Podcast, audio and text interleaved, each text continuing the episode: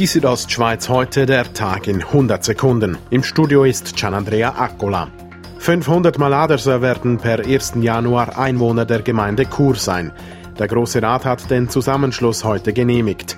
Regierungsrat Christian Rathgeb zeigte sich erfreut über die jüngste Gemeindefusion und sagte, Der Zusammenschluss Kurmaladers ist ein logischer Zusammenschluss, bereits aus wirtschaftlicher, aus schulischer und aus raumplanerischer Sicht. Somit gibt es in Graubünden ab nächstem Jahr nur noch 105 Gemeinden. Die landwirtschaftliche Schule am Planterhof in Landquart wird fit gemacht für die Zukunft. Der Große Rat hat grünes Licht gegeben für ein neues Tagungszentrum. Mit Blick auf die Erneuerungen und in die Zukunft, sagte Regierungsrat Mario Cavigelli. Dass dann der Planterhof infrastrukturseitig langfristig optimiert dasteht, und zwar für die nächsten Jahrzehnte. Das letzte Wort hat wohl im Februar das Volk.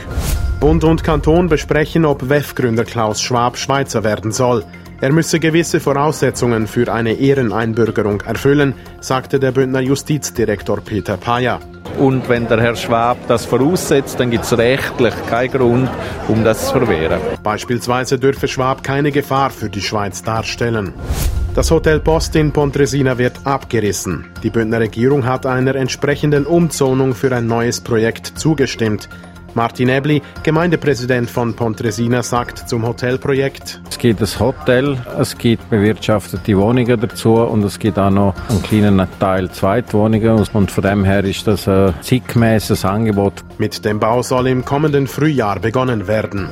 Die Südostschweiz heute, der Tag in 100 Sekunden, auch als Podcast erhältlich.